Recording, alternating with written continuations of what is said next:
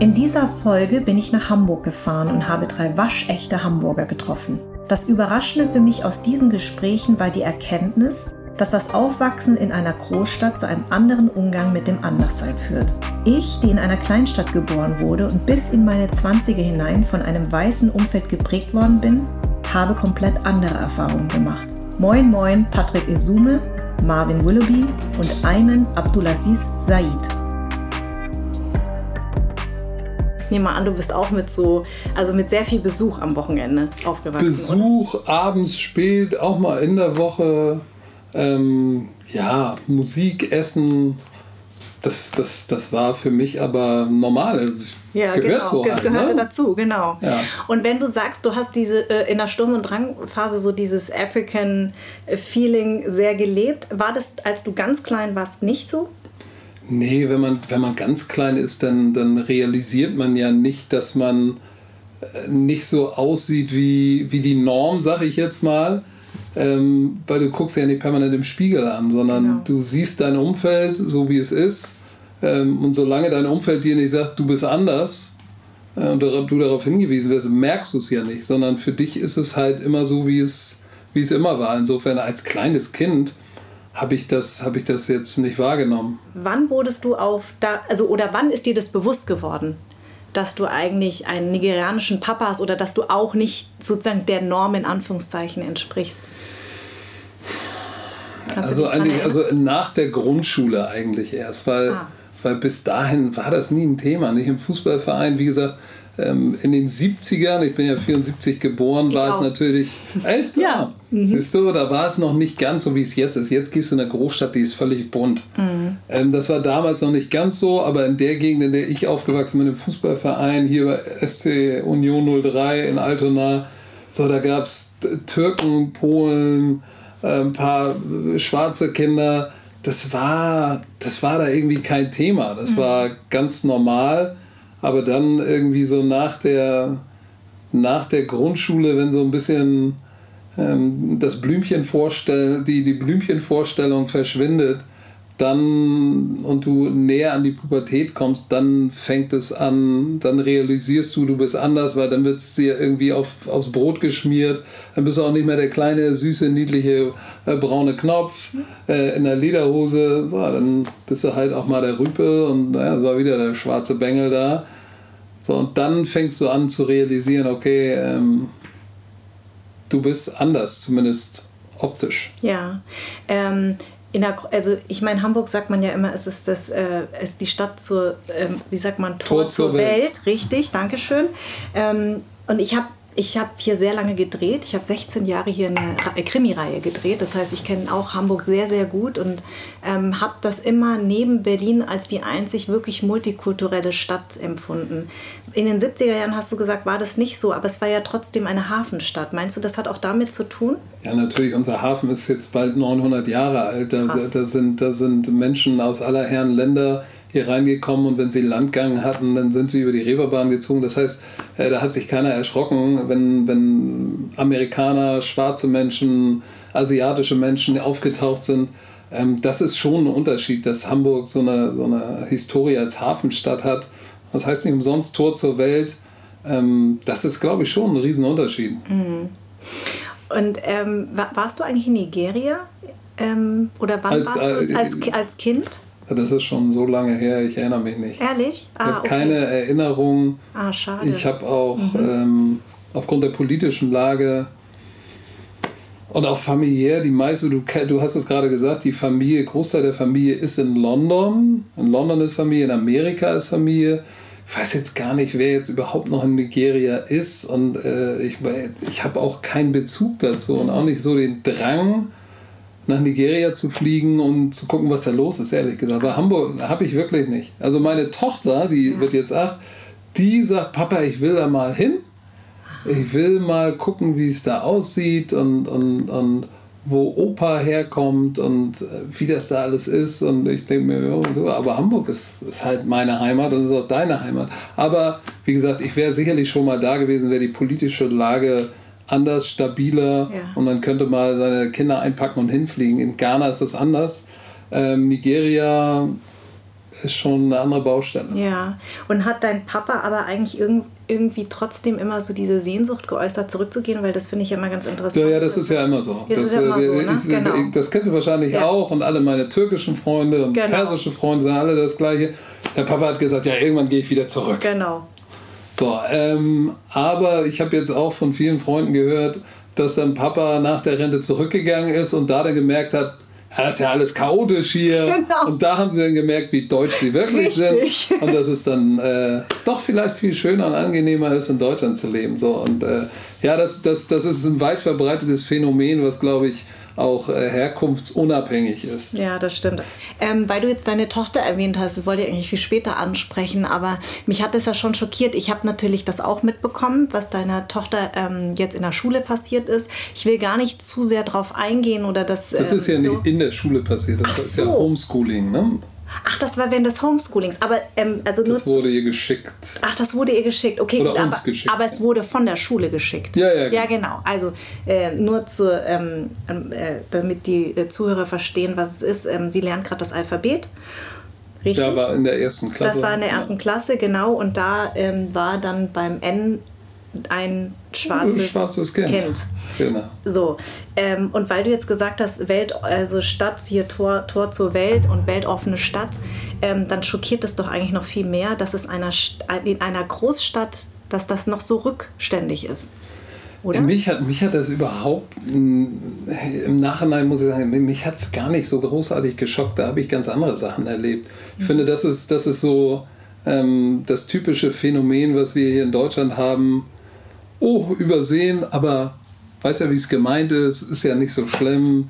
Ähm, Rassismus gibt es ja eh nicht. Da ist irgendwas durchgerutscht. Also ich, ich, ich habe auch schon ein paar Mal gesagt, äh, ich will auch keinem bei der Schule selbst und bei der Lehrerin um Gottes Willen keine, keine Absicht äh, unterstellen. Ich glaube auch nicht, dass dass, äh, dass es in der Verantwortung, Verantwortung der Lehrerin liegt, jetzt irgendwie jedes Buch, was sie kopiert, alle 500 Seiten von allen Büchern immer durchzugehen und alles durchzulesen, ob da noch Zigeuner drin steht, mhm. Zigeunerschnitzel, mhm. das N-Wort. Mhm. Ähm, das muss jemand bei der Schulbehörde machen. Mhm. So, und da ist halt was durchgerutscht, wie im Pippi Langstrumpf gibt es auch noch den Negerkönig. Mhm. Mhm. Ähm, deshalb, mich hat es jetzt, jetzt nicht schockiert, auf der einen Seite, aber auf der anderen Seite denke ich mir natürlich schon, eigentlich im 21. Jahrhundert müsste doch irgendjemand in der Schulbehörde mal sagen, wir gucken mal mhm. unsere Bücher durch, die noch im Umlauf sind und checken mal, was überhaupt noch politisch korrekt ist und was wir nicht mehr sagen dürfen.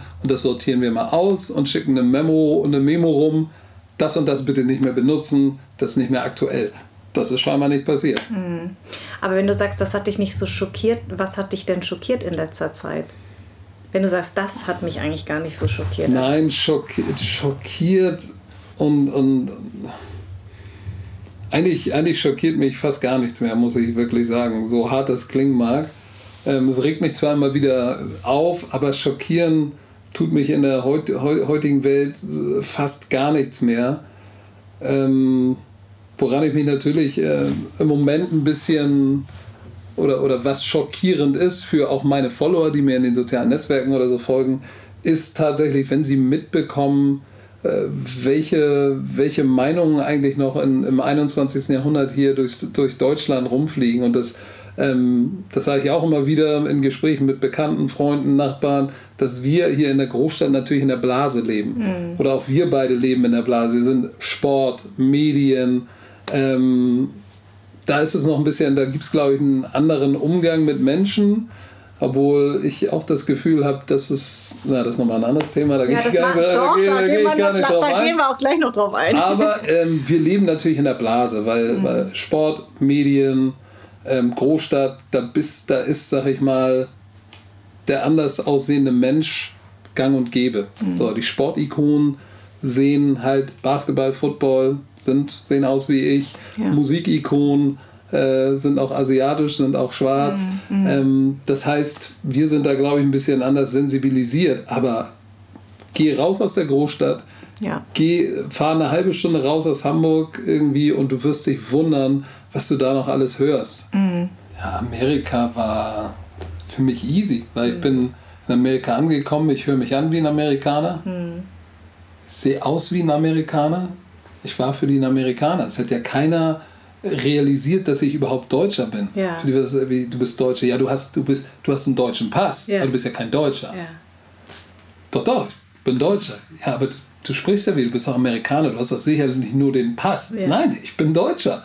So, das, also von der Warte her war es, ich will nicht sagen Homecoming, aber es war so, du bist in der Gesellschaft mal unterwegs, wo, wo tatsächlich jeder denkt, ja, du bist, du bist von hier. Das hier ist doch dein Zuhause, oder nicht? Mhm. Das hatte ich, dasselbe Erlebnis hatte ich in der Karibik.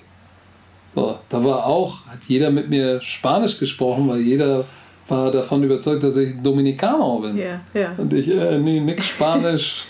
so, das fand ich interessant und deshalb habe ich mich da auch in, in solchen Umfeldern immer sehr wohl gefühlt, weil, weil ich hatte das Gefühl, ich komme da an als Deutscher und ziehe irgendwelche alten Klamotten ein und blende in und mhm. bin einfach in der Masse verschwunden Mhm. und keiner sagt, wie hier, "Ha, schwarzer Bruder, Ja. der ist nicht von hier, sondern Ja.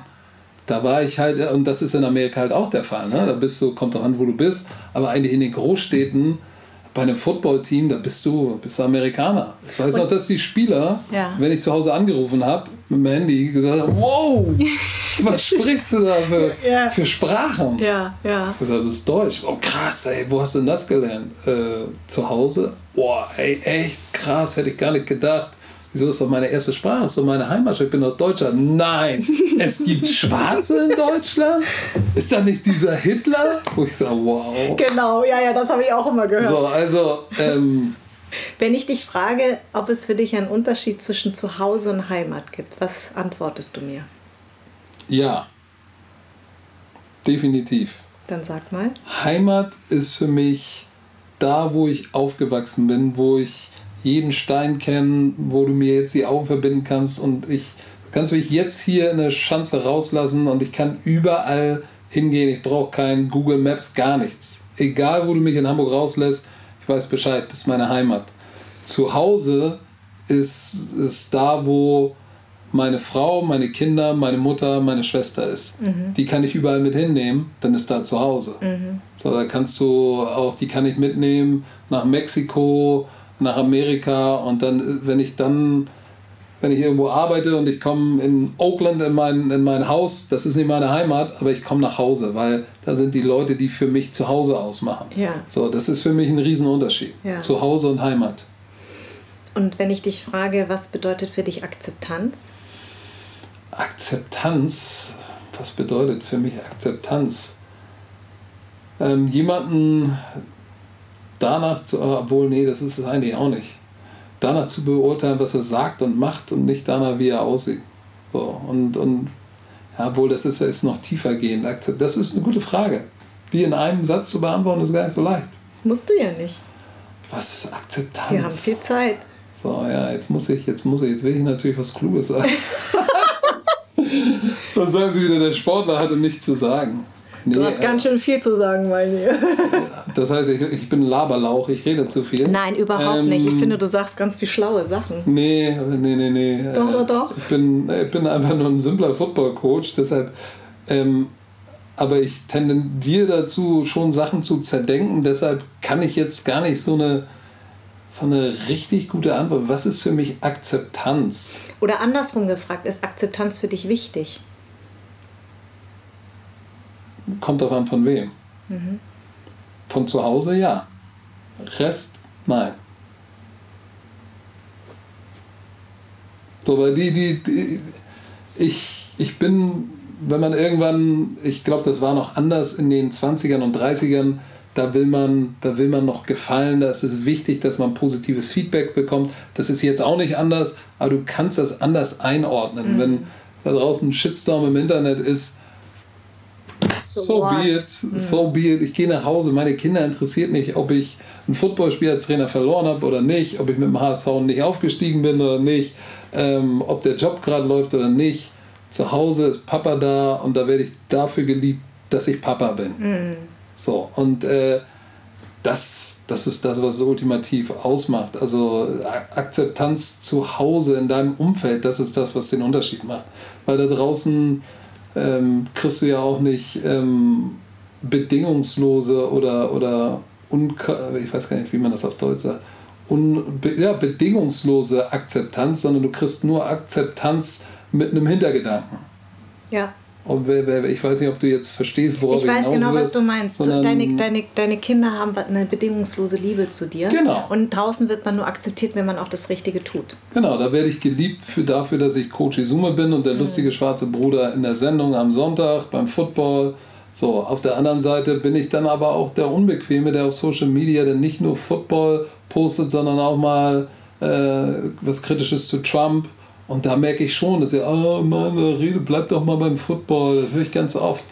Und das ist ein, ein Punkt, wo ich mich dann auch manchmal darüber aufrege, weil ich, weil ich dann auch rigoros sage, dann verpiss dich von meinem Account, dann entfolg mir doch. Richtig. Weil wenn du, wenn du, wenn du Informationen über die NFL willst, folg nfl.com. Mm.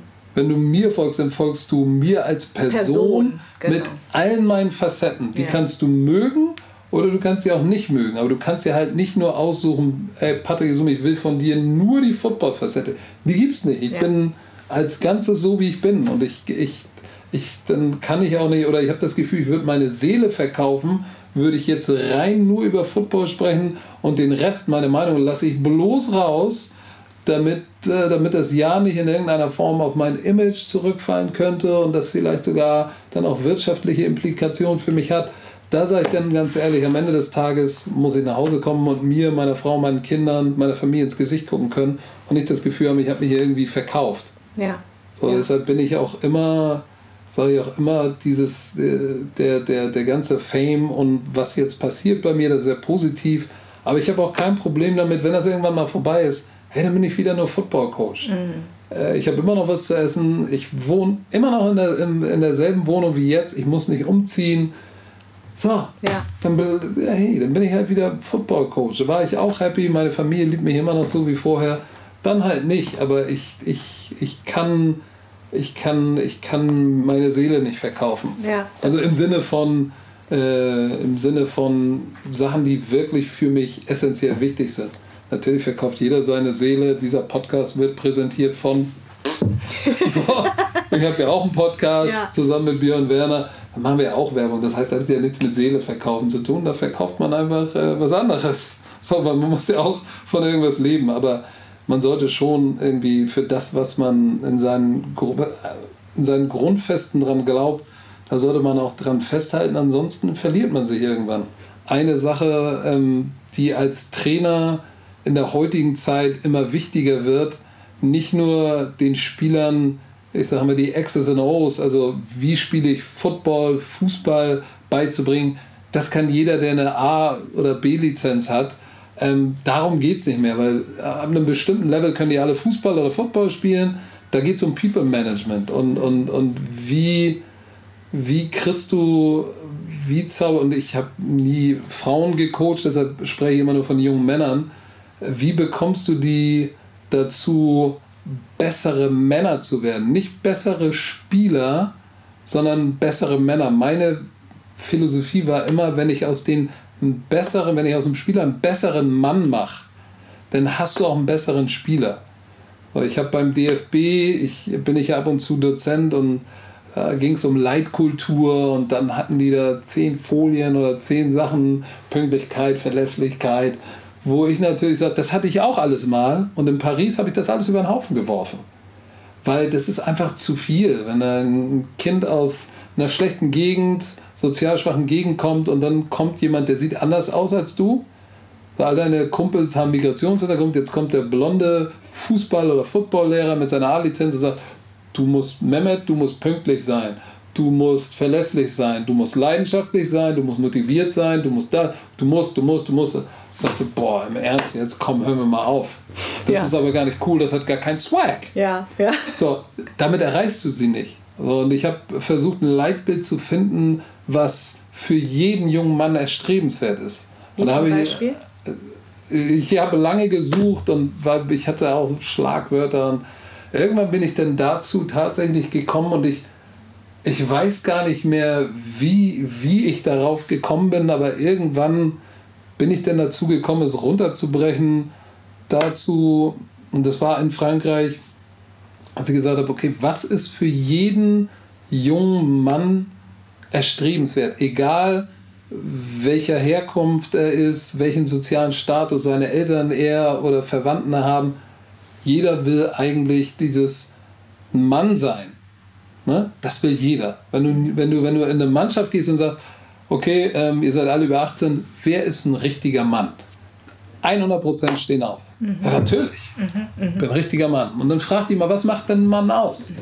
So, dann wirst du heute hören, ah, das muss der Babbo sein. Cooles Auto, fette Uhr, alles unter Kontrolle. Ja, da muss aber auch für seine Familie und für seine Homies sorgen. Und, so. und dann sagst du, ja, nimm mal jetzt all die materiellen Sachen weg. Was macht dann ein Mann aus? Schweigen. Mhm. Weil sie vergessen haben, oder nicht vergessen haben, weil ja auch viele Jungs in der heutigen Zeit ja ohne Vater aufwachsen, ja. die haben ja gar keine positiven männlichen Vorbilder mehr, sondern die kommen alle von Social Media, Hip-Hopper mit dicken Autos, Verbrecher, Gangster, zu viel Uhren, Ferraris. Das sind ja die Role Models. Sie haben vergessen, was macht denn einen richtigen Mann aus? So, und das den mal runterzubrechen, was macht eigentlich ein Mann aus, wenn du uns als Gruppe aussetzt in der Wildnis? Was macht jetzt ein Mann aus? Und das habe ich denen dann mal durchdekliniert, was einen richtigen Mann ausmacht. Und dann siehst du, dann siehst du die Fragezeichen im Gesicht, weil sie alle fragen, okay, bin ich denn wirklich ein Mann? Und äh, danach habe ich denen dann auch noch mal ausgelegt, was es, was es oder welche, welche Auswirkungen es hat, wenn du wenn du tatsächlich dich wie ein richtiger Mann, unabhängig vom Materiellen, wenn du dich verhältst, was für einen Benefit du hast als Athlet, wenn du ein besserer Mann bist, welchen Benefit du hast in deinem Job, wenn du ein besserer Mann bist, welchen Benefit du hast in, in deinem sozialen Beziehung mit deiner Frau, Freundin, Kindern, wenn du ein besserer Mann bist. Und wenn sie das verstehen, dann brauchst du auch nicht mehr sagen, du musst pünktlich sein, du musst dies machen, dann musst du nur irgendwann nur noch sagen, pass mal auf, ich erwarte von dir, dass du ein besserer Mann bist. Das Vielen andere, Dank. was du gelernt hast, ist wahrscheinlich, rede dich nicht um Kopf und Kragen. Nein, nein, nein. Ich nehme aus jedem ähm, Gespräch etwas mit und ähm, danke dir sehr für deine Offenheit. Immer gerne, danke.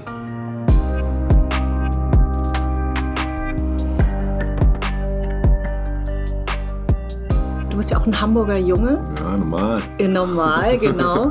ähm, ist das, äh, dass diese Kombination, ist das vor allen Dingen in Hamburg? viel zu finden? Ja, ich glaube schon. Ich glaube, dass, äh, ähm, ähm, also als ich aufgewachsen bin, also wenn ich irgendwie was mit der African Community irgendwie damals mit meinem Vater, als er noch hier gelebt hat, dann waren da viele ähm, Nigerianer, ähm, Ghanesen gibt es auch ähm, ein paar. Ähm, das war vielleicht dann damals, weiß nicht, 70er Jahre, vielleicht dann in der Zeit, ne? Mhm ein Land, wo, wo, wohin ausgereist wurde sozusagen ja. oder eingereist wurde. Weißt du, warum dein Papa hierher kam? Ähm, naja, erstmal grundsätzlich ne, nach Europe. Ja, genau. äh, ähm, um, um, ist er geflüchtet? Ähm, nee, er ist mit, mit, mit, mit einem Stipendium, also mit der, an der Uni hat er angefangen oder sollte anfangen zu studieren. Ja. Hat äh, Sport gemacht, hat er uns auf jeden Fall früher mal erzählt. So. Ich weiß ja. nicht, ob das ein Gerücht ist, was ich halt, wenn ich ihn jetzt sehe. Okay, er macht doch schon Sport. Aber Wo lebt er denn jetzt? Er lebt schon schon seit äh, Ewigkeiten in, in der Nähe von Bremen, in. Wieleshausen. Also nicht ganz so weit weg, ja. aber ähm, schon so weit, dass man als Kind dann ne, irgendwie ohne ihn aufgewachsen ist, als meine Eltern sich getrennt haben. Mhm. Aber ähm, es war nicht, er ist nicht geflüchtet, also nicht, dass ich wüsste so, also erzählt mhm. das auf jeden Fall nicht, sondern ist äh, eingereist und ähm, mehr auf der Bildungsschiene sozusagen. Mhm. Meine Familie in Nigeria hat dann auch, äh, auch viele ähm, ähm, Onkels, Tanten ne, und, und, und ähm, auch die Cousins, also ganz viele nach Kanada, nach äh, ähm, in die mhm. USA, ne, mhm. zum Studieren nach England natürlich ganz, ganz viele. Der nächste Kontakt, den ich dann hatte in der Jugend, Jugend, wo ich Familie gesehen habe, war in London. Ne? Dann nach London fahren und dann war irgendwie eine Hochzeit oder irgendwas war. Und dann kamen alle, alle zusammen, oder? Dann waren alle da. Und war das also ein Kulturschock? Kinder, ja, als Kind. Also ich habe so, der, also man erinnert sich ja nicht an so viel ja. in der Kindheit, Kindheit, aber das auf jeden Fall, dass ich in London dann war und auch dann die Straßen, alles andere, das war, da habe ich mir irgendwie gemerkt und dann natürlich diese, diese, diese Feste, wo auf einmal alles Afrikaner sind so ja, ja. Und, und das war ja auch kein normales Bild für mich so, ne? für mich natürlich dann auch nicht, da bin ich natürlich auch dann so, äh, warte mal, das ist dann nicht normal für ja. mich so, ne? also nicht der Standard zumindest für mich. Also genau, solche, die Erinnerungen, äh, ähm, die sind aus der Kindheit dann noch da, von, von auch afrikanischen Festen, hier in Hamburg auch, dann so um Weihnachten habe ich so zwei, drei Erinnerungen, weil dann halt immer die Situation war, dass ein großer Saal war und dann alle anders aussahen als sonst, wenn ich in einen großen Saal reingehe. Genau, in meinem Anderssein-Podcast geht es ja mhm. um dieses Anderssein und manche stören sich sehr an dieser Begrifflichkeit Anderssein, aber ich habe den bewusst gewählt. War dir dein Anderssein relativ schnell bewusst, weil die andere das eingeredet haben? Nee, mir war es relativ schnell, weil meine Mutter mir das klar gemacht hat. dann gab es mal so ein Gespräch, dass sie ja, mir klar gemacht hat, also ich weiß nicht mehr so 100% den genauen Wortlaut, so okay, du wirst es nicht so leicht haben in, in der Gesellschaft hier, weil äh, ähm, es für dich nicht reicht, genauso gut zu sein wie ein anderer. Weil wenn Leute die Auswahl haben, gibt es dann mal in Deutschland viele Menschen, die, wenn sie die Wahl hätten und du gleich gut bist, sicherlich nicht dich nehmen würden, weil du einfach anders bist. So, jetzt gar nicht mal dass da schon die Notwendigkeit besteht, besser zu sein. Mhm. Du musst dafür sorgen, dass du besser bist, damit du eine Chance hast überhaupt. Ja. So. Ähm, deswegen ist es mir irgendwie früh klar geworden, also gewesen. Mhm. Ähm, ich habe aber gar kein Problem mit dem Anderssein, auch mit dem, mit dem also überhaupt gar nicht, weil ich fühle mich gut. ja, ist so, ja. Es ist irgendwann passiert, also es ist, ist mir egal. Ist, ich finde mich gut und wenn mich jemand nicht gut findet, nur weil ich anders bin, okay, dann ist es so, dann kann ich damit leben und habe Verständnis. Ich bin sehr selbstbewusst einfach, ja. merke ich jetzt im Nachhinein. Also das, was in meinem Leben passiert ist, irgendwie so und wie ich, man hat mir irgendwie so eine Kraft gegeben, irgendwann ähm, zu sagen, ja, wie gesagt, ich, ich finde mich gut. Und das meine ich nicht irgendwie arrogant, dass ich mich nee. besser als jemand anders finde, nee. so, aber ich habe kein Problem damit, wenn jemand mich nicht, ja, mich nicht gut findet, dann ist, tut mir das leid für den. Also genau. tut mir leid, genau. wenn das so ist, weil ich ein netter Kerl bin und ich bin Spaß, wenn mir jetzt da bist.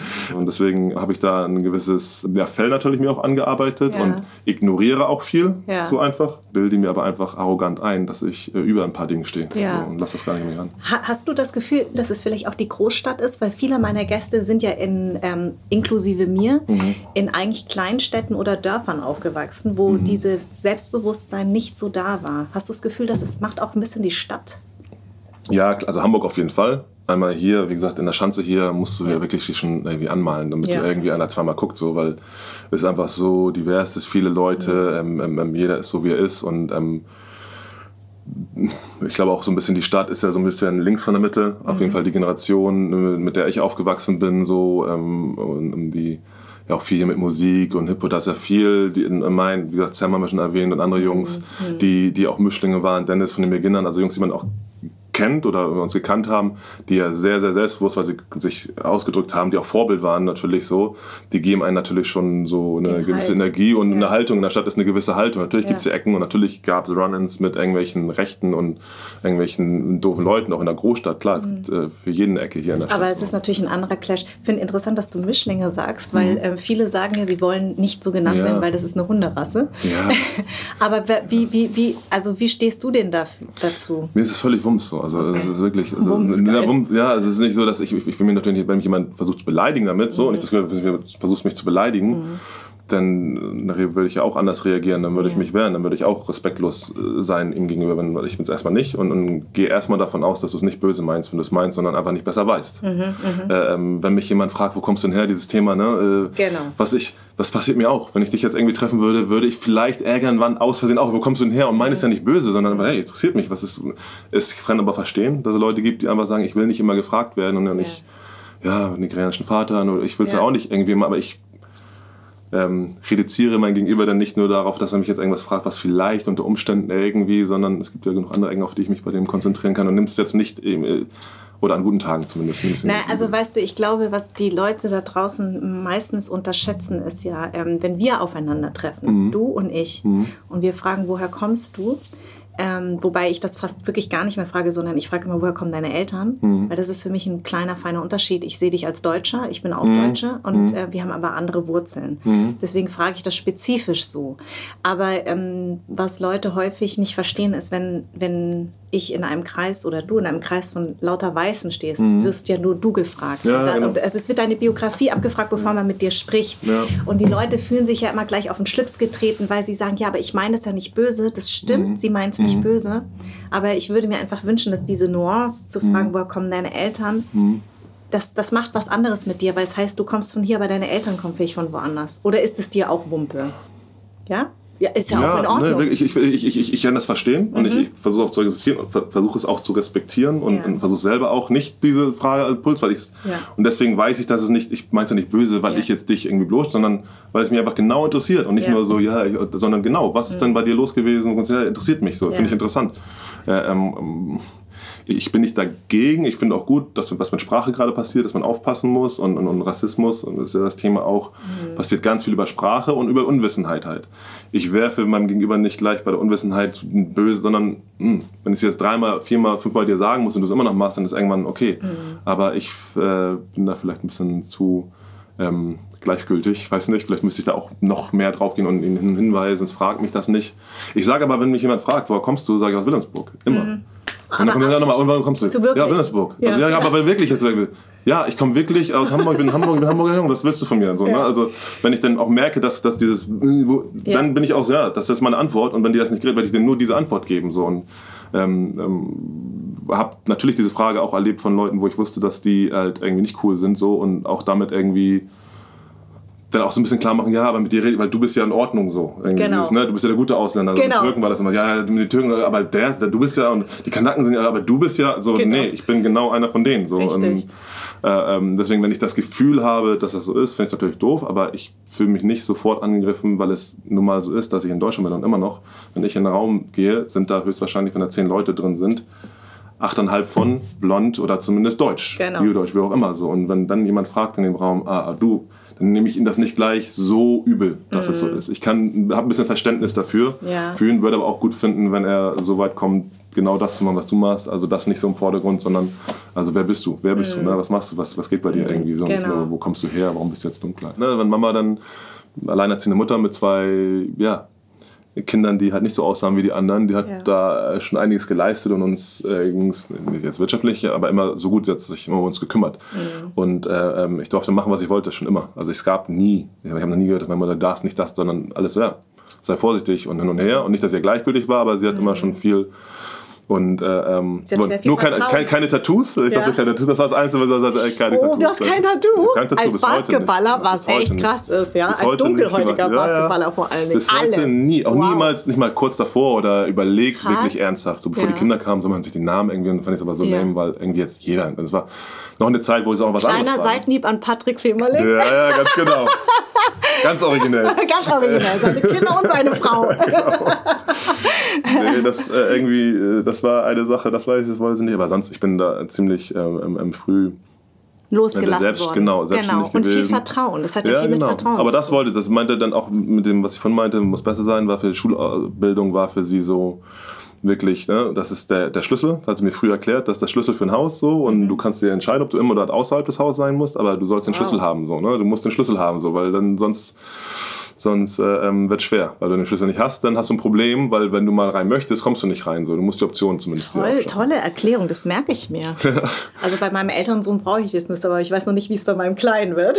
ja, man muss den, ja. das war, hat mir ja, sehr früh klar gemacht. Deswegen war für mich klar, so, das mache ich auf jeden Fall. Ich habe dann einen Abschluss, also ich habe dann ein Stipendium für die Highschool gekriegt, also für dieses Austauschjahr. Mhm. Und im zweiten Jahr habe ich ähm, von einer Privatschule ein Stipendium richtig gekriegt. Amerika ist ja Bildung oft an, ne? wenn du mhm. gut im Sport bist, kriegst du, wird das bezahlt und habe richtig von so einer Private School, also in Amerika schon, und ich konnte, hätte an jede Uni der, der Staaten gehen können, weil ich da dann auch ein guter Schüler war. In Deutschland ja. nicht so, aber da war es auch ein anderes Niveau.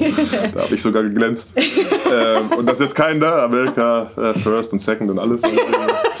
ähm, der äh, Trump hört nicht uns. Ja, ja. Keine, keine Sorge. Wer weiß, wenn sie das Fox News Egal. Genau. Ähm, äh, er hat also einen Schulabschluss da schon gemacht, aber ähm, das ist jetzt für Patrick äh, äh mhm. oder für Pat. Ähm, äh, habe angefangen Football zu spielen da und war ah. anscheinend sehr, sehr talentiert. Also ich habe ja. dann wirklich eineinhalb Jahre nur gespielt, aber habe sofort, also du kriegst ja immer so Einladungen für, also nicht nur die Stipendien, aber so Visits, ne, dass du mhm. da mhm. anguckst und wenn die dich dann nett finden dann, oder gut finden. Mhm. Und hatte bei einer also sehr, sehr großen ähm, Universität in Florida, die sehr, sehr Basketball, sehr, sehr, äh, sehr gut im Football ist, äh, ja. einen Besuch und die waren so, hey, wir wollen auf jeden Fall mit dir weiterarbeiten. Also das ist auf jeden Fall. Und meine Mutter angerufen und dann so, ja, hm, das ist ja auch noch eine Option hier mit Football. Und dann meint sie, ey, erst Basketball, wir sind Basketball rüber, jetzt erzählst du mir von Football, ist alles schön, kannst du machen, ja. wenn du ein Abitur gemacht hast. So. Also ah. bitte mach deinen Schulabschluss, äh, auch hier in Deutschland nochmal. Also hat sie dich davon abgehalten, eine Football-Karriere zu starten? Ja, ja, also was abgehalten? Also sie hat mir, die Zeit hat mich dann abgehalten, weil ich bin dann mhm. wirklich äh, Abitur gemacht und das waren die Zeiten, wo du zum Wehrdienst musstest. Ich bin dann eingezogen mhm. worden zur, zur ah, Bundeswehr. Ja, ja, genau. Und das war eigentlich der, der letzte Killer, dass ich nicht zurück nach Amerika gegangen bin, weil dann zu viel Zeit, ich war dann irgendwie drei Jahre älter mm. und wollte, also meine Mitschüler sind ja alle in die Uni gegangen und ich war ja dann drei Jahre und meine Schule hier fertig und am Bundeswehr und ja, ja, habe dann auch noch einen richtigen Profivertrag damals in Würzburg schon unterschrieben. Ähm, dass, also dann war für mich klar, ich mache die, im Basketball hast du ein bisschen die Wahl manchmal, wenn du Glück hast dass du entweder die amerikanische mit Schulbildung Karriere mhm. oder in Deutschland oder Europa schon die Profikarriere als, mhm. als äh, 17-, 18-Jähriger dann ja. startest. Und dann habe ich mich für den europäischen Weg sozusagen entschieden und äh, bin dann mein Abitur gemacht, habe auch angefangen zu studieren in meinem ersten, ähm,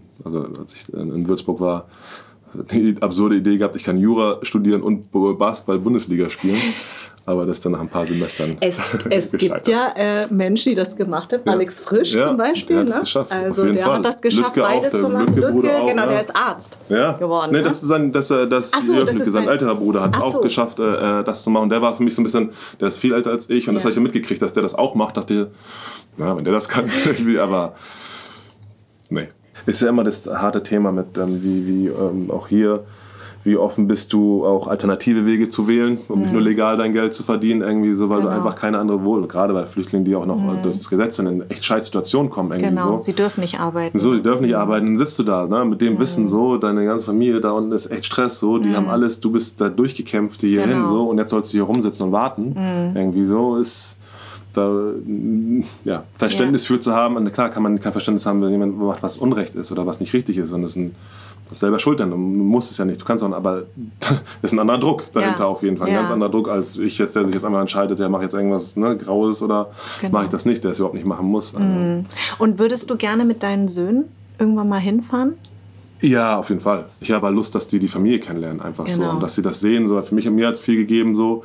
Ich glaube, ähm, dass wir ein bisschen älter noch sein sollten, um, um wirklich mhm. auch ein bisschen besser zu verstehen und es nicht einfach weg ist. Ich war als ja. ne, Vierjähriges, weiß nicht, wie sehr du dich daran erinnerst. Klar, ein, zwei Bilder wahrscheinlich, ja. also, aber ja.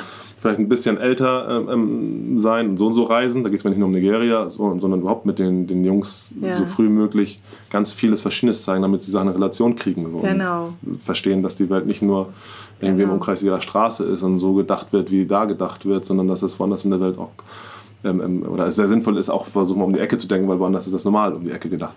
Also ich, ich kann dir sagen, ich habe sogar sehr viele Erinnerungen ähm, als Vierjährige okay. gehabt, ähm, einfach weil mich ganz viele Sachen beeindruckt haben. Also auf der einen Seite natürlich negativ beeindruckt, weil es war kurz nach Ende des Krieges. Mhm. Ähm, hungernde Kinder, mhm. Menschen ohne Arme, ohne Beine durch mhm. die Napalmbomben. Ähm, aber dann auf der anderen Seite auch sowas wie, dass mein Onkel auf so, ein, auf so eine Palme geklettert ist, um mir eine Kokosnuss zu Frische Kokosnuss runter, ne? Ja. Und das fand ich so beeindruckend. Der ja. kletterte einfach auf, holt mir eine Kokosnuss. Ich habe zum ersten Mal Kokosnuss, äh, frische Kokosnusssaft mhm. getrunken. Mhm. Und dann halt solche Sachen wie, wir hatten da keinen Strom, aber so eine kleine Laterne. Ich fand es mhm. natürlich wahnsinnig romantisch, habe natürlich nicht verstanden, dass das für die natürlich eine Katastrophe war. Der, der Strom wurde irgendwann genau. abgeschaltet. Es, lag, es ne? läuft nicht die ganze Nacht Strom. Es läuft nicht die ganze Nacht Strom.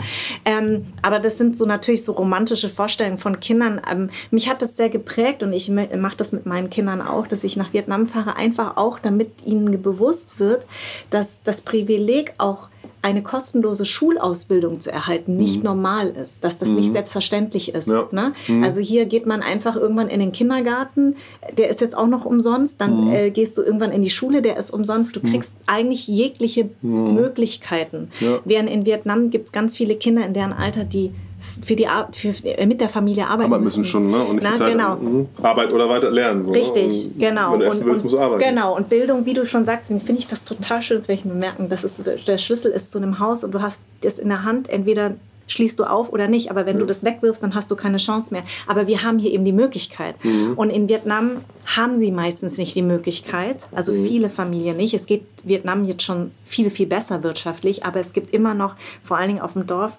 viele Kinder, die nicht die Möglichkeiten haben, zur Schule zu gehen. Und das ist mir eben wichtig, meinen Kindern auch zu vermitteln. Mhm. Ja. Also es geht mir immer um, um Respekt und Dankbarkeit. Nicht, dass du jetzt dein ganzes Leben lang immer mit so einer Dankbarkeitshaltung durchs Leben wirst, weil das hat mich tatsächlich auch gestresst manchmal. Mhm, ne? dieses, also ich ja. weiß nicht, ob du das kennst, aber ja. dieses ständige Dankbarsein, zumindest dass meine Eltern diesen Weg gemacht haben, hat mhm. mich auch gestresst. Mhm. Ja?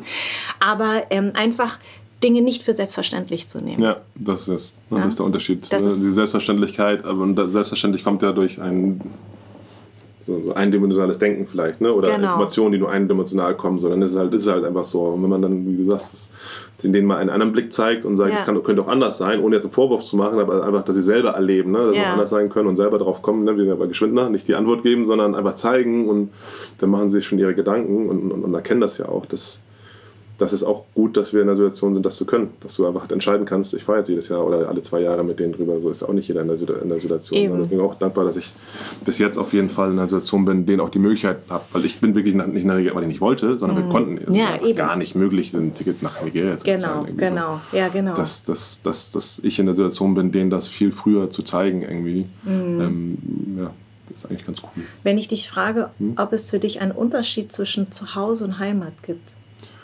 Ähm, ja, dadurch, dass ich so viel im Ausland war und, und woanders, ähm, ähm, glaube ich schon. Mhm. So, ne? Ich bin auch, als ich in Italien gelebt habe, dann war das mein Haus dann und mein Rückzugsort und äh, oder in Köln, als ich in Köln gespielt mhm. habe, so dann, dann äh, ähm, habe ich mich da auch wohl gefühlt und ähm, Heimat war äh, Hamburg immer, also ja, Hamburger sind ja auch Hamburger, weil wir sind nun mal aus der schönsten Stadt der Welt und vom Ding her auch stolz, die Besten. Ne? Ne? Also das, können wir, genau. ist halt, das ist mir leid, soll nicht arrogant klingen, aber wenn es einfach so ist, ist es halt einfach so, dann muss man das ja auch so sagen.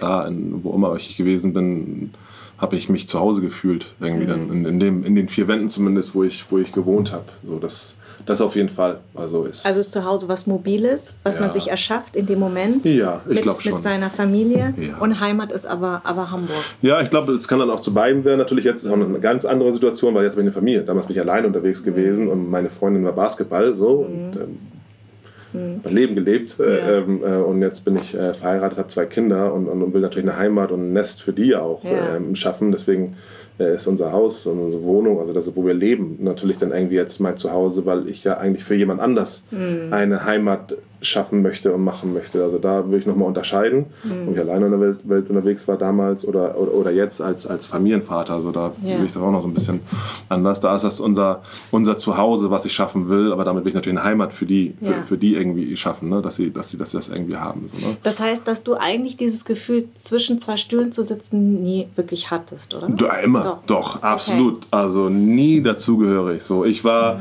in Willersburg nur die Türken. Ich war kein Türke, ich habe nicht dazugehört gehört, ne? Schwarz, weiß, ne? Ja. In Basketball, wie gesagt, war, war so ein anderes Ding. Ich bin mit meiner Schwester, meiner Mutter, meiner Oma, meiner Tante aufgewachsen, bis sie dann mal ein Kind gekriegt hat. Das mhm. war mein Opa dann irgendwie, aber ich war dann nur unter, ne, also ich habe irgendwie nie dazugehört. So, ich war Stimmt, immer du bist irgendwie, nur unter Frauen, du bist ein ja, Frauenversteher. Ja, weiß ich nicht. Meine Frau würde das bezweifeln, dass, dass ich das bin. Ähm, ähm, oder ja, doch. doch, kann man nicht anders sagen. Ja. Ähm, aber ähm, ich bin wirklich schon immer äh, irgendwie zwischen den Stühlen, habe zwischen den Stühlen gestanden. Und ich glaube, das hat auch dazu geführt, dass ich irgendwann gesagt habe, sei, weißt du was, ist, mhm. ja, cool, cool, ist mir egal, ich bin jetzt hier. So, und entweder du kommst mit mir klar oder nicht. So, also das, das also hast Wahl, du dir das auf zwei Stühlen sozusagen erarbeitet? Weil das ist immer, was ja. ich sage. Ich war sehr mhm. lange zwischen zwei Stühlen mhm. und habe irgendwann dann auf zwei Stühlen ja, gesessen. Und auf jeden gesagt, Fall. Auf acht Beinen sitze ich viel besser als ja. zwischen. Dieses Weiß-Schwarz-Ding, ne? das, das sind auch irgendwie so, so, so Vorwürfe von den Schwarzen, da, mhm. Schwarz und, und Weißen irgendwann habe ich dann dazu gestanden, auch bist du eigentlich schwarz? Und dann, wenn du sagst, ich bin Deutscher, habe ich immer gedacht, ich, ich beleidige meine nigerianischen mhm. Wurzeln oder meine dunkelhäutigen Wurzeln, wenn ich das sage. Wenn ich sage, ich bin schwarz und hier Black Power und her, so beleidigt dann irgendwie Weiße, so ich bin beides. Also ich, ich kann nicht irgendwie. Das, ich bin beides.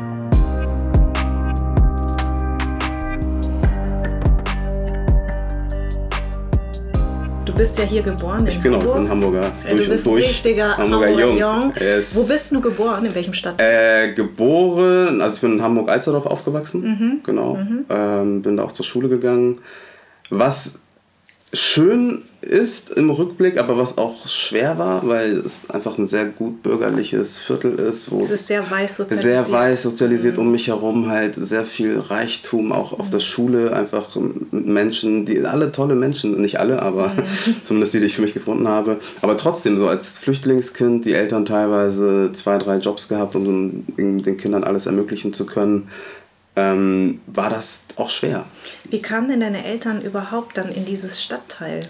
Also die sind ursprünglich ganz normal, ne, Asylbewerber haben sie in Asylbewerberheim gewohnt, dann waren sie in Barmbek und dann war Also es ist ja oft so, dass sich dann Gruppen aus den gleichen Nationen mhm. ballen in bestimmten Gegenden und ich habe das so verstanden bei meinen Eltern, dass sie das ganz bewusst eben nicht wollten. Sie mhm. wollten eben, dass ihre Kinder äh, nicht nur lernen, nicht nur in einer guten Umgebung aufwachsen, sondern auch so bestimmte gesellschaftliche Codes, die man vielleicht nicht lernt, wenn man unter seinesgleichen nur aufwächst, dass sie eben so diese Soft Skills auch mitbekommen. Das ist lustig. Einer meiner besten Freundinnen ja. ist nämlich Hamburgerin ja. und ihre Eltern sind äh, serbisch-kroatisch ja. und die sind auch in einem ganz, ganz weißen Viertel mhm. ganz bewusst gezogen, genau deshalb, weil sie gesagt haben, wir wollen, dass unsere Kinder die Codes hier, also ja, der deutschen ja, weißen ja. Gesellschaft lernen. Und es hat mir auch vieles einfacher gemacht, weil ich einfach viele Dinge, ich merke das bei, bei anderen Menschen, die vielleicht einen ähnlichen Hintergrund wie ich haben, aber nicht in so einem Viertel aufgewachsen sind dass für die ganz einfach der normale alltägliche Umgang im Büro oder mit Vorgesetzten oder das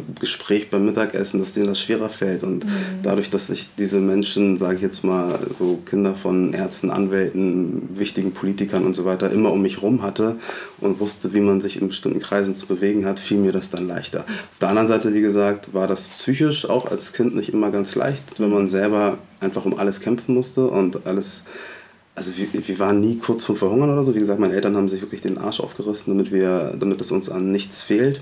Trotzdem haben wir als Kinder natürlich mitbekommen, dass da eine andere Energie investiert werden muss, um äh, zum Beispiel eine Klassenreise zu finanzieren, als es zum Beispiel bei meinem besten Kumpel ist, wo einfach vier Urlaube im Jahr total normal sind mhm. und äh, es denen auch kein Zacken aus der Krone bricht, weil das Geld ist halt da. Genau. So, und das sind halt Dinge, die habe ich sehr früh gelernt und ich glaube, die führen dann auch dazu, dass man, oder bei mir zumindest dazu geführt, dass ich dann auch so ein Gerechtigkeitsempfinden einfach entwickelt habe, dass ich, äh, dass ich immer auf die gucke, die weniger haben und nicht, mhm. nicht mit so einem Blick von oben herab, sondern so, ich fühle das. So, ich genau. weiß, wie das ist. Ich kenne diesen Struggle und ich sehe mich auch heute, wo ich irgendwie jetzt echt gutes Geld verdiene und happy bin und angekommen bin, fühle ich mich nicht in irgendeiner Form besser. besser. Also Im Gegenteil, so ich denke mir immer so, ey, du hast das eigentlich genauso verdient.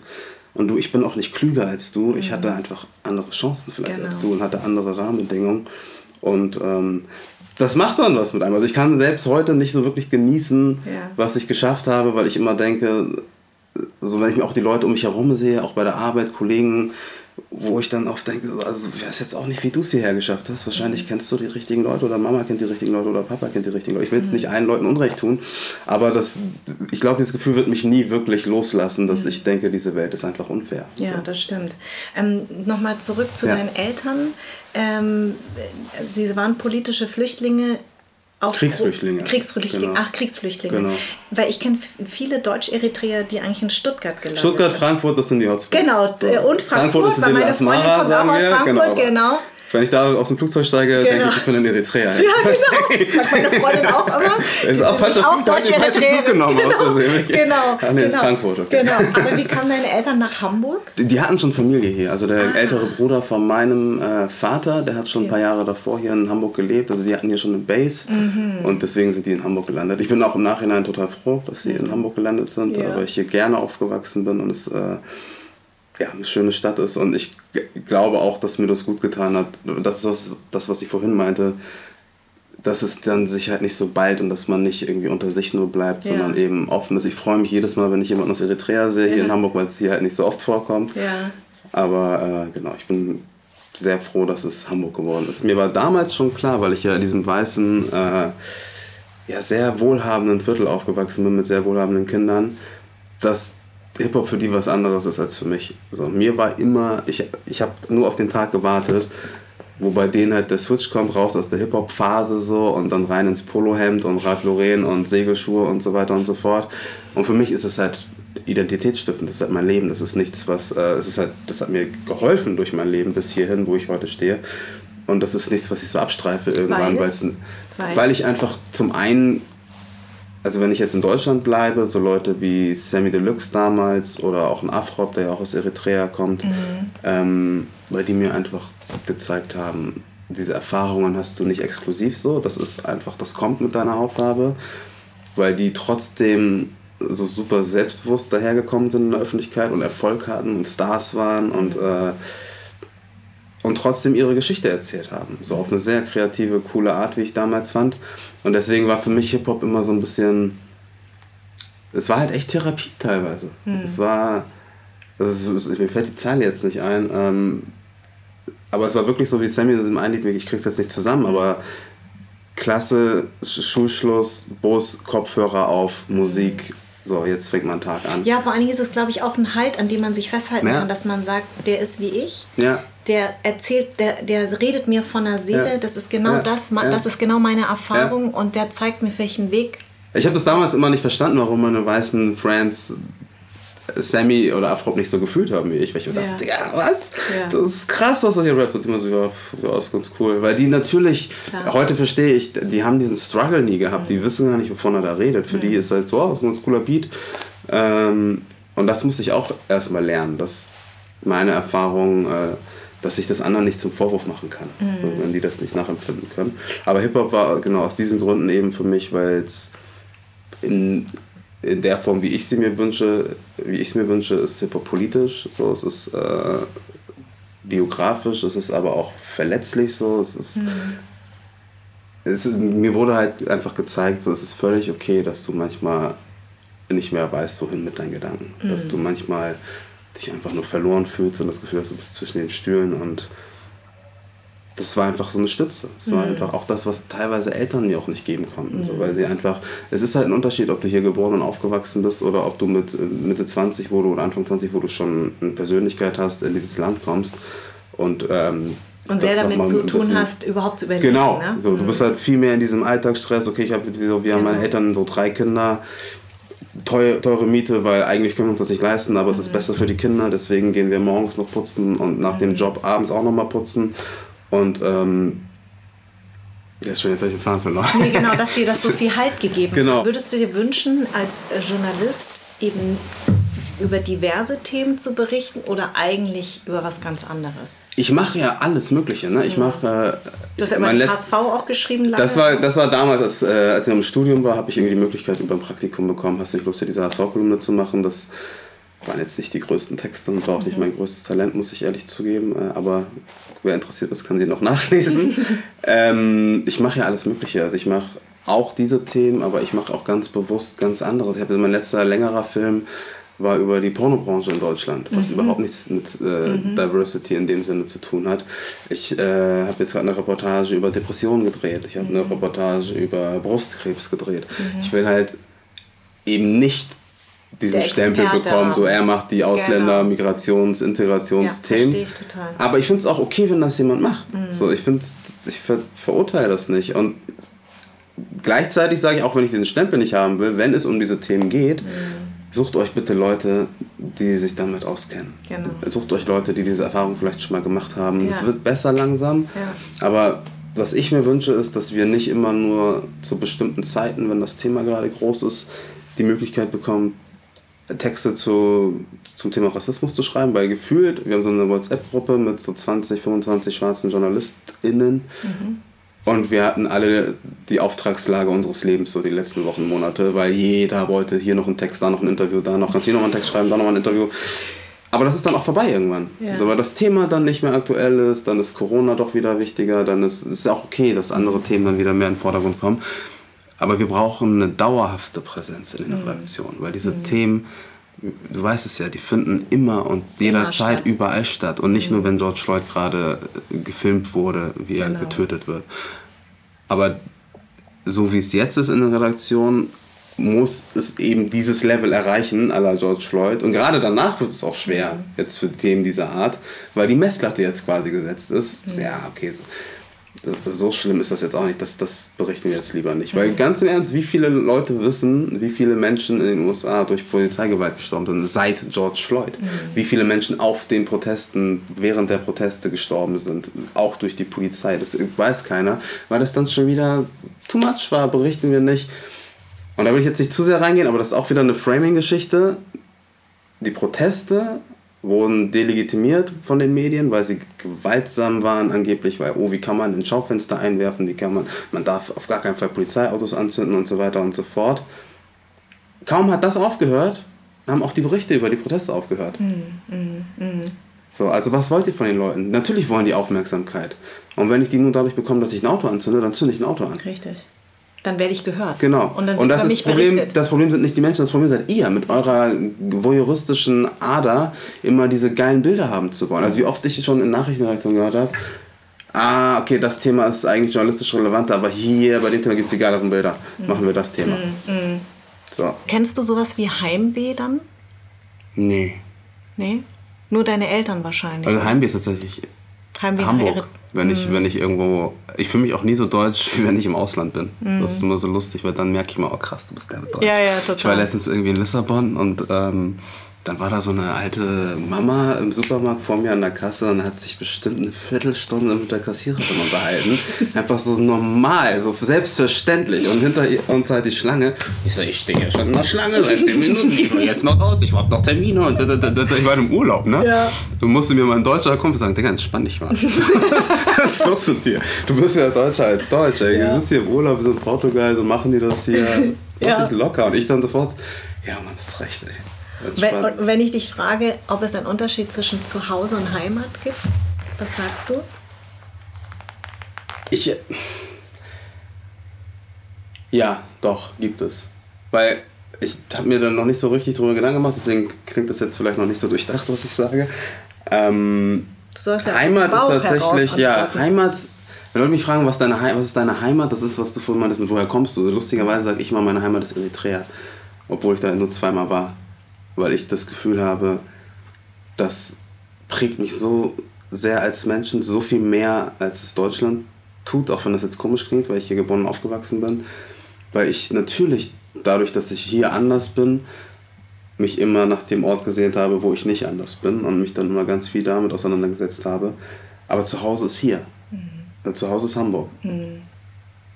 Wenn das Sinn ergibt. Es gibt, er, ergibt total Sinn. Ich habe ganz lange gesagt, äh, Heimat ist Vietnam. Und jetzt sage ich, Heimat sind meine Eltern. Auch schön. Zwei Sachen ja. würde ich gerne noch von dir wissen. Mhm. Was bedeutet für dich Akzeptanz? Akzeptanz. Ähm, ist das im Zwischenmenschlichen, meinst du, oder generell? Akzeptanz, muss ich kurz überlegen. Ähm, ist es überhaupt wichtig für dich? Akzeptanz es macht es, glaube ich, leichter, das Leben, wenn man das Gefühl hat, dass man akzeptiert wird. Mhm. Es war mir mal wichtiger, als es es heute ist, glaube ich. Ich glaube, weil ich gemerkt habe, dass es völlig egal ist, was du tust. Ob du Abitur machst, ob du studierst, ob du Anwalt oder Arzt wirst, ob du gutes Geld verdienst, ob du dich an die Regeln hältst, ob du äh, dich ans Gesetz hältst. Es ist völlig egal, was du tust du wirst trotzdem der Schwarze bleiben. So, und du wirst trotzdem immer in diese Schublade gesteckt. Deswegen gebe ich mir gar nicht mehr Mühe, in irgendein Konzept zu passen. Also wenn ich jetzt jemandem, wenn ich am Telefon zu laut bin und die denkt, oh, typisch schwarz, dann soll sie das denken. So, wenn ich, äh, keine Ahnung, wenn, wenn eine die Straßenseite wechselt, weil sie Angst vor einem schwarzen Mann hat, dann soll sie die Straßenseite wechseln. Ich werde nicht äh, versuchen, möglichst breit zu grinsen, damit sie sich wohlfühlt in Anwesenheit eines schwarzen Menschen.